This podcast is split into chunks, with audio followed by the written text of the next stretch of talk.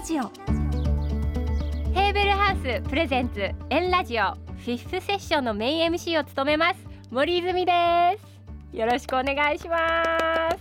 あ自分でパチパチやっちゃった。えーこの番組はヘーベルハウス社員と日々表現と向き合うアーティストの対話を通じて人々にとって豊かさとは何なのか良い暮らしとはどんなものなのかそしてロングライフとはヘーベルハウス提供のもと暮らしをテーマにした一冊のエッセイを読むかのようにお楽しみいただける番組です、えー、初めにですね少しだけ私についてお話しさせていただきます、まあ、長い芸能生活で私多分こういう風にやるの初めてかも。いつもなんか聞かれたことをこう話したりとかなのでもう正直仕切ったこととかあの台本を見ることがほぼないあの人生を送ってきたので 今日はなんか新しい一面を出せたらなとは思ってます。最近ハマっていることあのね最近ハマってることはあの、まあ、観葉植物を結構あの集めててやはりステイホームが始まってから結構ね皆さんあの緑を置くことがすごい流行ったらしいんですけど今サボテンとかなんかこう多肉とかなんかそういうなんかトゲがあればあるほどいいみたいな感じで。もううちの中トゲだらけになってます。はい。でもすごい可愛いんですよ。一つ一つ本当に色も形も違うのではい。あの毎日お水あげたりこう話しかけたりして楽しんでます。えーそれでは早速私と対談していただくヘーベルハウス社員さんをお呼びしたいと思います。太田克也さんです。よろしくお願いします。よろしくお願いしえーそして私と社員さんとの対話を盛り上げてくれます。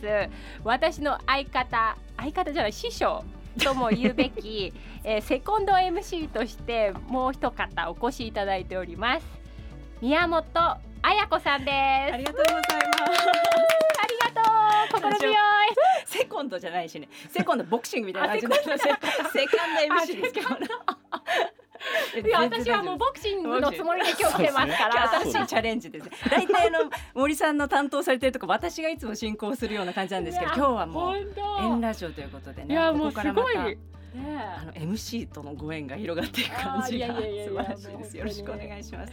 なんかあのその今日なんかやっぱりこう DIY とうんかリフォームとうんかそういうお話をあのしていただくということで、私はちょっと素人ながらにもかなり興味があるので。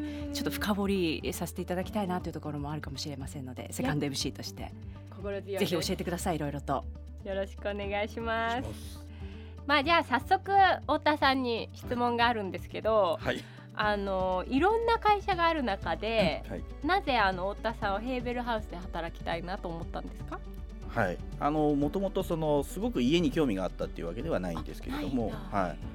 あの就職活動をしていろんな会社を見てうんうん見たんですけど、まあ最初に会うのは人事の方だったりするじゃないですか。で会社説明とかも聞いてて、うんでなんかその中にいる社員さんうんがすごいいい人たちばっかりだったんですね。うん雰囲気が良かった雰囲気がすごい良かったんですけど、ね。はい。ただ僕あの結局その別の会社行きまして転職して今の会社に入ったんですけどは最終的になんかその決めたあ理由としては、まあ人がいいっていうところうんうんでうん。決めてこの会社に入って、まあそれは間違いじゃなかったかなっていうふうに今思ってます。はい。わいいね。ありがとうございます。ねだって一緒に仕事するってなるとねねやっぱりそこが一番ね。うん大事ですよね。長く一緒にやるっていう気持ちで。えっともともとリフォームという仕事にこう関わりたかったとかっていうのはあるんですか？ごめんなさい。もう正直言うと、うん。まあそこはあんまりなんていうんですかポイントにしてなくて。はい。まあ何でもいいんですけど、うんうん。まあ人とのつながりで、うん。まあなんかこう大きいものを動かすっていうことであれば、うん。まあこのリフォームの仕事は楽しそうかなというふうに思って決めたんですけど、へえ、実際やってどうですかまあ楽しいですね。楽しい、はい、そうだよね。楽しいよね絶対楽しいですね。ね。はい。こうなんか変わっていくのを見れるし、なんかやっぱりお客さんとかが喜んでくれるのを見ると絶対いいですよね。太田さんが担当されているのはそのリフォームが主なあもう僕リフォームだけです。はい。あだけなんですね、のぐらいされてるんですか今？今年で16年目わあもうプロ。ですかね。そうですか。は長いご経験が、そうですね。はい。えー。でもその DIY とはい。リフォームの違いって私ちょっとあまりよく分かってないかもしれないですね。うん。リフォームってなんかご自身でされる方もいらっしゃるじゃないですか、何かこうなんか違いみたいなはっきりしたものってあるんですか？まあそうですね。まあやっぱりリフォームの場合はしっかりプロとしての仕事をするのがまあリフォームであってなおかつまあうちの会社の場合はそのヘーベルハウスに住んでるお客さんだけの対応をしてる会社なので。うんうんうんまあ、そこはやっぱりプライドもありますしあのプロフェッショナルとしてしっかりあの喜んでもらう仕事をするということでそこは違いかなというふうには思ってますけど。なんか DIY ってそうね言い方なんか人によってそれぞれで考え方が、はい。なんかもう料理も DIY じゃんみたいなあ人もいればなんか電球一つ変えるのも自分でやってるんだからっていう人もいれば、うん。なんかいろんな自分でそれぞれ心地いいところでなんかねあの呼べばいいなとは思ってるんですけど、うん。なんかこうどんなものを大切にしてるんですか？リフォームされる時は。まあ、やっぱりその新築の方が、まあ、一生懸命お客さんの情報をまあ聞いて、まあ、要望とかを吸い上げて一つの建物にしている状態で、まあ、何年か住んだお客様のところに私たちが行くんですけど、うんやっぱり100点満点の家ってないんでうん。やっぱりこう住みながらなんかここああすればよかったなこうすればよかったなっていうのがいっぱいあるので、まあ、それをきっかけで私たちがお邪魔した時に、まあ、どれだけそこを掘り返してあげてクリアにしてあげる。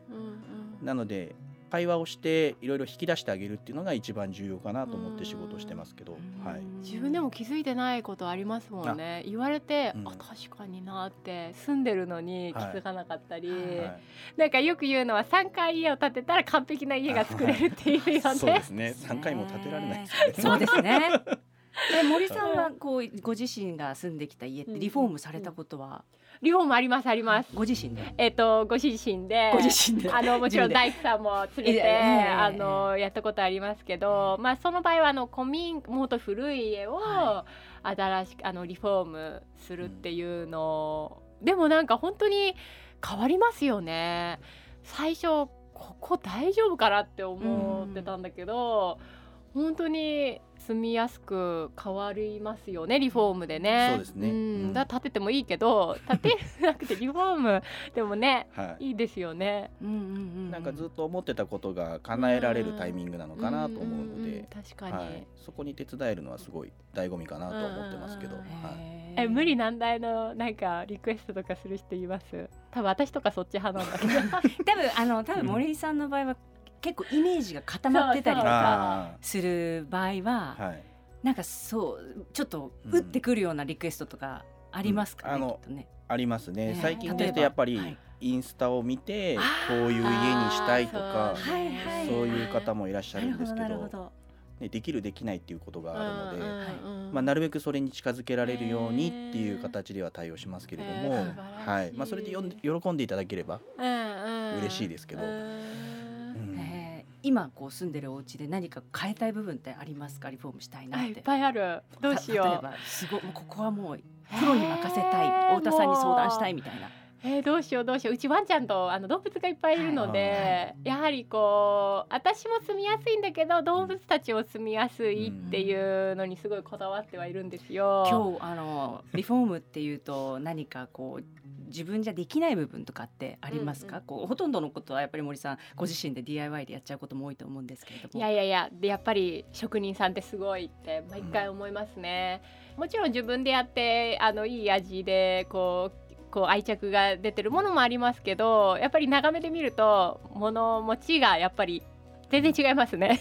そうですよね。タイルなんかも自分でよく貼るんですけどうんあの職人さんがやるとやはりあの全然目地がずっと綺麗だったりとかやっぱりあの劣化してもなんかいい感じに劣化するっていうこう、うん。やっぱりそれはあの痛感してます。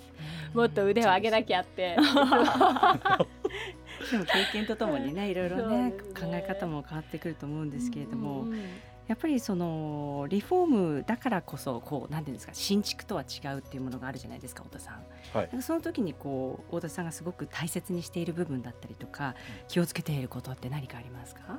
そうですね新築の方たちがまああの最初窓口として対応したお客様から世代を超えてあの変わってるケースがそっか。だからまあご家族構想がお父さんお母さん？あそうですそうです。で息子にの、はい。ああそっかそうですね。そっか。そと全然違うもんね。変わってるので、まあ、また新しい考えでお話スタートするケースもありますしやっぱりそのまあ残念ながらまあちょっとそのお父様が亡くなったとかうん。お母様が亡くなったとかっていう形でうん。まあ一人になっている状態で、まあ、2階と1階を入れ替えて、まあ、なるべくその上り下りを少なくしたいとかっていうご要望もあったりするので、うんまあ、やっぱりその何て言うんですかね住んでる方のうんまあ、リアルタイムの状況を、まあ、こちらでも察するところは察してあげてあのできる限りその人たちが今後住みやすいようにといううん。家を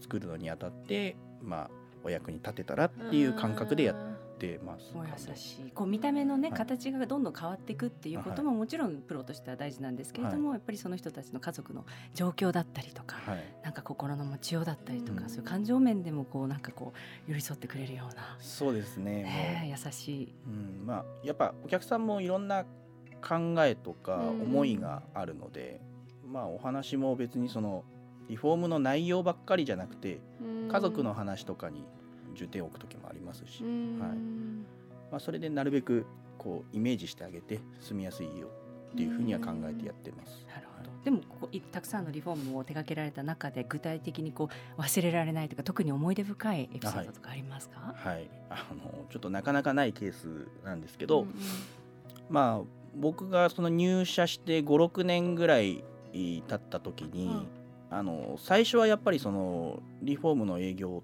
ってそのメンテナンス系で外側の、まあ、例えばですけどその塗装工事とか外壁？あ外壁ですね、うんうん。あとはお屋根の工事。防水シートっていうあのヘーベルハウスで陸屋根が平らな、はいうん、屋根が多いので、まあ、その屋根のシートの交換とそかうだよね。水漏れ結構しやすあいとかって。そうですそうです、はい、すごい要重要なので、まあ、うん。それはまあ必要性を訴求して、うんまあ、しっかりとお客様に理解していただいてうん。工事するっていうところから、まあ、営業担当としてはスタートしていくののが多いんですけど、はい。それがまあその応用編で中に入っていって、まあ、内部の改装という形で水回りを変えたりとか、まあ、大きく間取りを変えたりとかっていうところにつながっていくんですけど、まあ、ちょうどその応用編に入ったぐらいの時に防水工事をしていただいたご高齢のお客様がいて。ご夫婦だったんですけどお父さんがそのドイツ人の方で。はい。でまあ、ちょっと片言なんですけど、まあ、すごいあの話してて楽しいお客さんだなというふうに思っていて、で、まあ、その方は3階建ての建物で1階に親世帯が住んでいて、でもう亡くなっちゃって空き家になってたんですよね。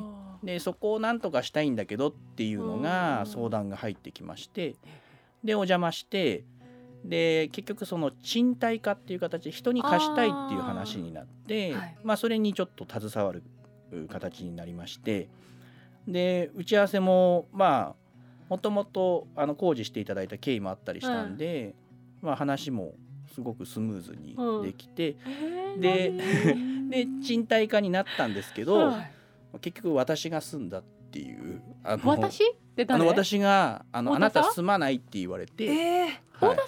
はい私が住まわせて。そんなことあるんですあかそうなんですえなんかい。い話じゃあない？そうなんですよ。だから本当に他の人では経験できないような体験をさせていただいてでまあなんか第二のお父さんお母さんみたいな感じすごいごそうなんですよ。そうなんですよ。すごいへ良くていまだにあの子供とかにもその、うんうん。絵本を誕生日に送ってくれたりとかあの付き合い手紙が手紙のやり取りがあったりとか電話したりとかもう本当にもう今はちょっと引っ越されててななかなか会う機会ないんですけどはいはいはい、私も引っ越しちゃいましたし。あそうかそうはかい、けど住んでる人がどういう感覚で住んでるのかなっていうのも分かりまししたしあそっかそっうん。かなんかこう高齢の方が身近にいる時ってやっぱり誰かがいると安心感があったりとか、うん確かにねはい、すごいその辺はなんか勉強になった体験ですね。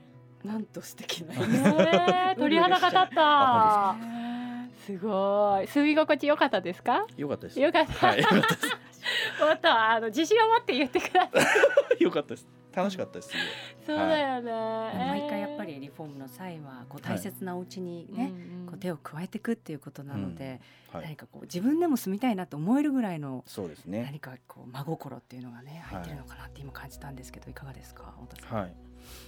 まあなんかその住んでいて感じることがまあいっぱいあったので、うん細かいところもあれば、うんあこここういうふうにすればよかったのかなっていう実際の自分自身の経験をまあ逆にそのこれから行くお客さんたちに提案できる、っていうところではすごい貴重な体験でしたね。森さんどうですかこう DIY もずっとされてきて、なんかこれは忘れられないなっていう、まあ、感動的な DIY だったりちょっと失敗しちゃったかもみたいな。あでもねなんか失敗してもそれがなんかこう味になってでなんか常に進化していいくんですよなんかちょっと一回置いといてでまたパッと見た時あこうしたらいいかなとかでなんかいろいろこう付け加えてってどんどんなんか思ってたものと違うものだけど逆になんか良くないっていうものもあればあとなんか愛着がやっぱり湧くので長く大事に使う。どんなもの作ってるんですか？た棚だったりたなんか部屋だったりとか。うんうんうん例えばあのーまあ私のあのベッドに登るためのワンちゃんのステップ階段はい。をあの作ったことがあるんですけど最初はなんかやっぱりこう売ってってもなんか自分のワンちゃんの小幅に合わなかったり高さがちょっと違ったり色とかもなんか可愛すぎる感じの色しかなかったりするのでなんかそういうのは自分のこう好きな色でとかっていろいろこう作りたいなと思って。そうだからでもなんか日々とともにこうちょっと一段足してみたりとか なんか色を変えてったり最初はなんかブルーだったのを紫にしたりとか白に変えてみたりとかなんかいろんなこう変化していくのを私はどちらかとたいうと楽しむみたいので。そうそう。でもね一番やっぱり家をこう番組でなんですけど作った時に、はいはいやっぱこう職人さんの気持ちがうんもうやっぱ大変だなと思って、すごい大変だった。どんな時にこう職人さんってここ大変だなって感じたんですか？もうなんかあの炎天下の中屋根屋根をそうですよね。もう本当にみんなすごいなと思いながらうんそう一緒になって、あれですよね。その労労働労働というか本当に大変な。で本当ね手を抜かないで、うんこう釘一つ見えなくなるんだからいいじゃんってなんかなっちゃうとこもあったんですよ私とかここも良くないいらなくないこんなとかって思うんだけどダメこういうのが後からちゃんとあの響いてくるんだからって言って手を抜かないのを見たらさすがプロだなと思いながらそうですよね。現場大変そうですから、うん感動しま太田さん。そうですね。ええもうあの感謝しかないですね。はい。そうイメージを伝えたりとかコミュニケーションも結構密密にね。うん、そうですえねー。とやっぱりそうですね現場の職人さんたちに迷惑をかけないように、まあ、事前に打ち合わせをしてるつもりではあるえんですけれども、はいはいやっぱりリフォームってあの新築と違って、ややっぱりその当時その当時の作り方もあったりもするので、はい現場でちょっと融通聞かせてもらったりとかあとはまあこちらのミスでやっぱりちょっと急な変更とか、まあ、そういったところもあるので。まあ怒られてしまったりとかっていう経験もありますし、はいはいはいまあ、逆にさっきの DIY なんかはやっぱそういったところはハンドリングがいいのかなっていう気はしますけれどもうん、はい、なんかそのやっぱり先ほどねその森さんがこうおっしゃったように自分たちでこうなんかこれがいいのかなあれがいいのかなってやってるとどんどんどんどん愛着がね湧くっておっしゃってたじゃないですか。そういう気持ちってなんか本人にしかわからないようなところもあるじゃないですか。それってどうやって汲み取ったりとか大事にしたりとかされてるんですか太田さんは。ぐなんか具現具現化っていうかね言葉にできない思いっていうのがそこにあるわけじゃないですか DIY って。そうですね。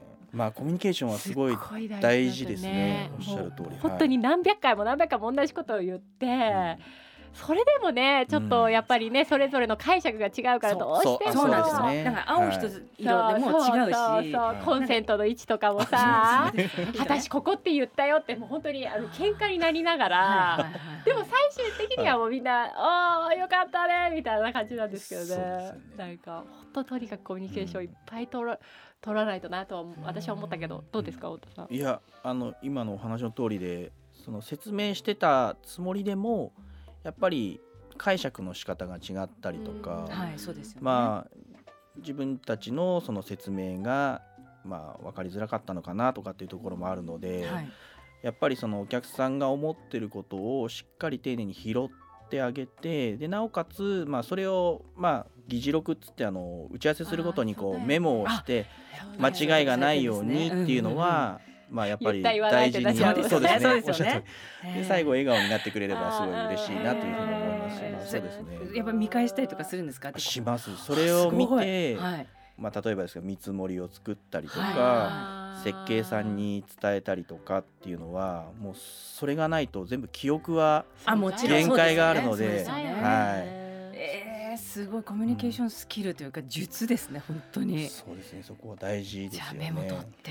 メモはすごいなんか取り言葉の裏だったりとかも、はい。ののおいおい考えたりとかして、はい。わすごい。大変だね 太田さん。そうですね。大変だけどすごいね。で森森さんみたいな方もいらっしゃるわけです。いやいやいや。いやいやでもすごいなんか素晴らしいですね。いやすごい勉強になりますねでも日本業界もすごい変化をしてるわけじゃないですか、はい。これからってこうどういうふうになっていくっていうのが業界内でのお話とかあるんですか？あ太田さんが考えてらっしゃるリフォーム業界の変化という。どうなってほしいとかでもいいよ。あそうですね。うん。まあなんかその家ってこう壊してまた建て替えるっていう発想もあるとはもちろんあるとあるとは思うんですけど、はいやっぱりその長く愛着を持ってずっと住んでいただきたいっていうのはあるので、まあだからなんですかね私たちはその長く住むためのお手伝いの仕事だって私はそのリフォームって思っていて、うん。まさにロングライフですね。あそそうですね。その通りですね。はい、はい、うんロングライフってあのどどうなんですか？太田さんの考えるロングライフと会社がこう掲げているロングライフっていうのは何か、うんまあ。同じなんでしょうか？個人的には、は僕はなんかそのロングライフってその安心感なのかなというふうには思っていて、まあ、安心に生活ができて住んでいくことができれば、まあ、結果的にあのロングライフになると思いますし、うんまあ、だからもうそのおなんですかねロングライフで、まあ、住み続けていただけるような家にしていただくためのお役に立ちたいかなというふうに考えて仕事してる感じですかね。はいなんか夢ありますね。そうですね。かねね私もはい自分で家建てたって、はい。なんかやっぱりこう子供とかにもやっぱその後も住んでほしいなって思うし、でももう本当好きに変えてはほしいの。リフォームして、はい。好きなように住み心地がいいようには変えてほしいけどなんかその後もずっと住んでてくれたらなんかやっぱ嬉しいなって思うもんね。そうでね。うん。でもだから森泉さんのにとっての素敵なお家いい家っていうのはなんか自分の子供が住みたいと思ってくれるようなうん。安心感のある家。なるほど。太田さんが考えるいい家って何ですか？家ですか？まあそれはもうなんか小さい家もあれば大きい家もあるんで、はい。まあなんかもう人によって感覚が違うと思うんですけれども、本当。まあみんながこう集まってこれる場所っていうところなのかなというふうには思います。はい。人。が集まる場所、はい。集まりやすいっていうか、それはもう家族だったりど具体的にどんな人が集まりやすいっていうまあ家族でもし親族でも、はい。まあ友達でも、友達。野球の仲間とかも。まあそうですね。あるよねそういうよ家ね、うんなんか自然と人が集まる家ってあるよね。はいありますね。はい。ねでも日本人は割となんかこう、あんまりお家にこう入れないとか呼ばない家庭も実際のところはあるじゃないですか。はい。でも変わってきてると思う。変わってきてるうそういう要要求というかみんなが集まるような。うんまあただその私がその結婚してまあもう実家を離れましたけど、はい。やっぱりその戻る場所があるとまあなんかこう安心するというか、はい。まあ、みんなそこに集まってきて同じ時間を過ごすっていうことで、うんうんうんまあ、やっぱみんなほっとする場所だと思うんですよね。だからそういう場所はまあ誰にも必要だと思いますしそれがまあヘーベルハウスであってほしいなっていう気はします。えどんな空気感なんでしょうかね。今こう人が集まるこう場所っていうのははい。太田さんからするとどういうこうなんかエネルギー状態というか、エネルギー状うん、空気感が漂ってると思います？なんかオーナーさんが本当このうち気に入ってんだろうなっていう家はなんかいやい居はい心地がいい,、なって私はこの間思った。そすっごい久しぶりにお友達の家行ったんですよ、久しぶりに会ったお友達。東京の真ん中なんですけどなんか本当になんかなんかどここうなんかすごい落ち着いて、はい。すごいずっと入れちゃうみたいな。まあ、もちろんインテリアとかもねすごく大事だけどなんか基本的にあこの人この家気に入って好きなん大好きなんだなっていううん。オーナーさんのなんか気持ちもなんか出てるうん。家はなんかいい家だなって。そうですよね。太田さんもそういうこと感じられることありますか？まあやっぱりなんかいろんなお客様の家に行くので、あ確かにうねんやっぱりその置いてあるものとか見ちゃいますし、まあおっしゃる通りその思い入れがある場所とか聞きますよねこっちから。そうするとやっぱお客さんは自然とそれに関してあのまあ話してくれるので、はいはい。まあそれがすごい楽しいところかもしれないですね。そういうのも。確かに、うん。でもそうどういうふうにそのまあお客様に聞き出したりとかするんですか？このお客様がそのオーナーさんがこの自分の家をどう思ってるかみたいなそうですね。まあそこはやっぱりその新築時は何人でお住まいだったんですか？なんで聞くの？あのその時のご家族構成はい。で、要はその自分が今回お邪魔してるタイミングが、まあ、建ててから何年ぐらい経ってるかによって、やっぱ変わってるところもありますし、はい。子供がその時ちっちゃかったのが大きくなっててでなんかこう窓口も変わって今度ご子息世帯が今回この家を変えたいんだよとかっていうお話になったりするところもあるのではいそこを聞いてで今回は何人でどういうふうに住まわれたいからリフォームされるんですかとかっていう流れではい。聞いてますね。なるほはい。でせっかくリフォームするのであればその、まあ、一応テーマを聞いて、うん今回どういうふうにしたいですかってどこに一番ポイントを置きたいですかっていうのは必ず聞いてどはいそのお客さんの希望に近づけてあげるっていうところは意識してやってます。変わるもんね。なんか、ううんちも実家があのもう最初は真っ白だったんですよ。えええそれでまあ子供もいっぱい、まあ、兄弟がいっぱいいるので、はい。やっぱりすごい汚れてきたりして、まあなんかうちのお母さんも多分テイストが変わってきたんじゃない？年とともに、うん。ある日朝起きたらなんかパッて見たら家がオレンジ色になってたのね。え。えと思って。だお母さんがあの夜な夜なペンキを塗ってたらしくて、へーそうなんか「えー、すごいオレンジにしたの?」って言ったらうん「なんか飽きちゃってでまあ汚れてたからオレンジにした」って言ってて。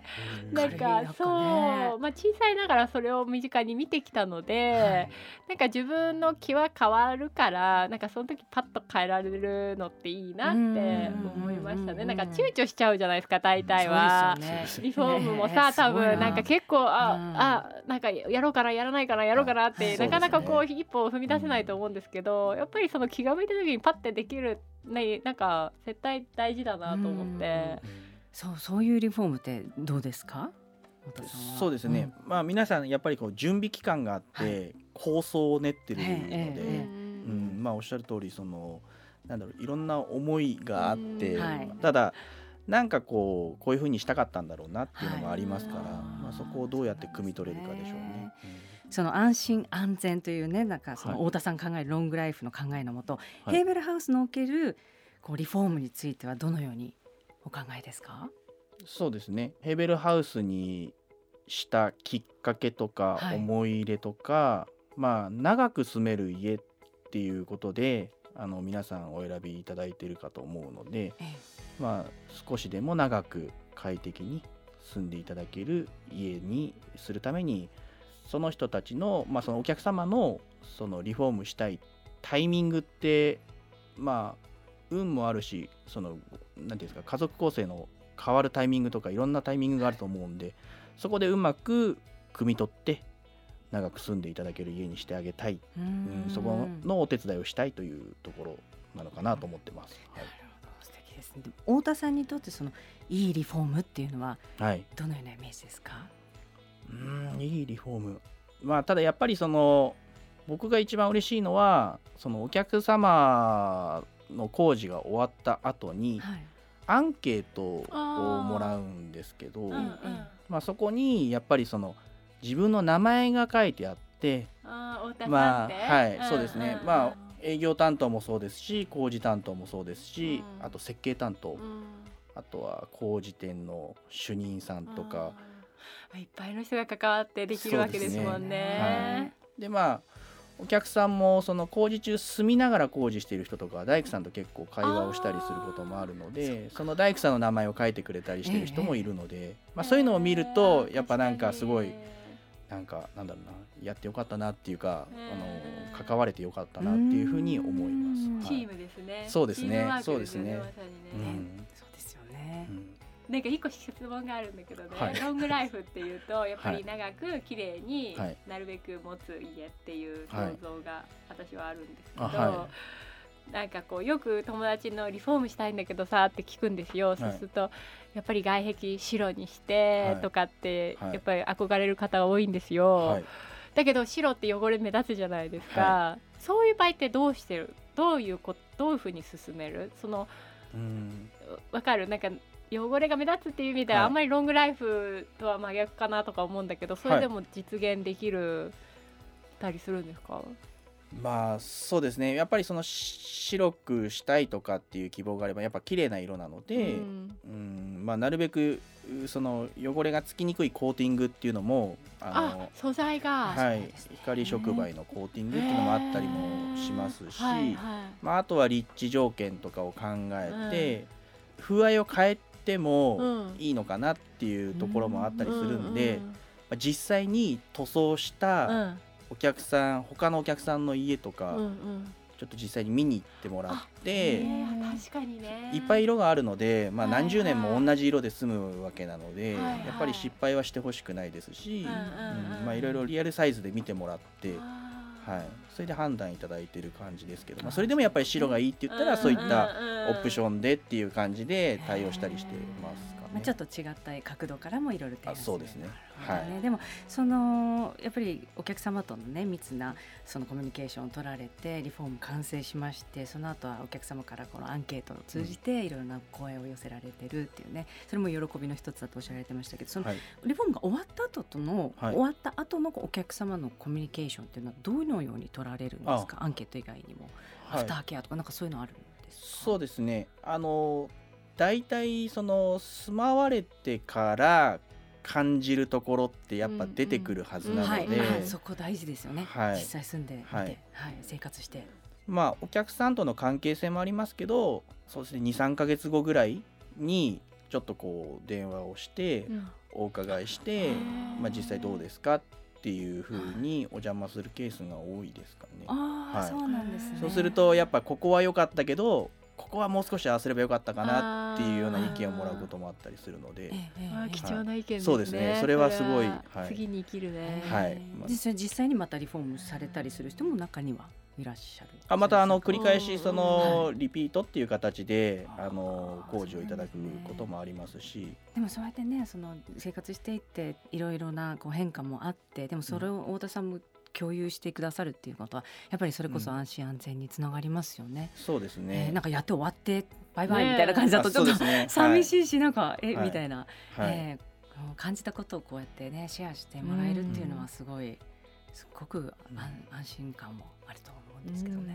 私もリフォームするときはええ。太田さんに連絡ありがとうございます。ご縁が。ありがとうござい生ます。まれましたまさにエンラジオでございます。新規案件が 成立しました。絶対絶対お願いしたいと思う。ありがとうございます。なんかこれだけね安心感を感じられると私もぜひお願いいたします。ありがとうございます。ありがとうございます。ここまでリフォーム営業ご担当の太田さんとお話をしてきました太田さんありがとうございましたありがとうございました面白かった。なんか普段聞けないようななんかお話。ね本当に。まあいろいろ聞きたいです。この後飲みに行く？お願いします。いいえ絶具体的なリフォームのね見積もりと。ちょっとポッドキャストでは言えなかったの。でお,、ね、お値段の話とかも。飲みながらいいかもしれないですね。やりたいんですけどいくらですかりがとうございます。でもなんか楽しいお仕事ですね。そうですね。なんはかね、さあ森さんあのここまでリフォームご担当の太田さんとね、んお話しされてきて、こう振り返ってみていかがですか？いやなんかすっごいあのリフォーム営業ってそこまでやるんだっていう驚きがまずありましたね。なんかもちろんあのこう何オーナーさんがこうしたいああしたいっていうのをこう聞いてあれするだけなのかなと思ったんですけど意外とこう本当に生活を聞いてなんか入り込んでいろいろこうそうですよね。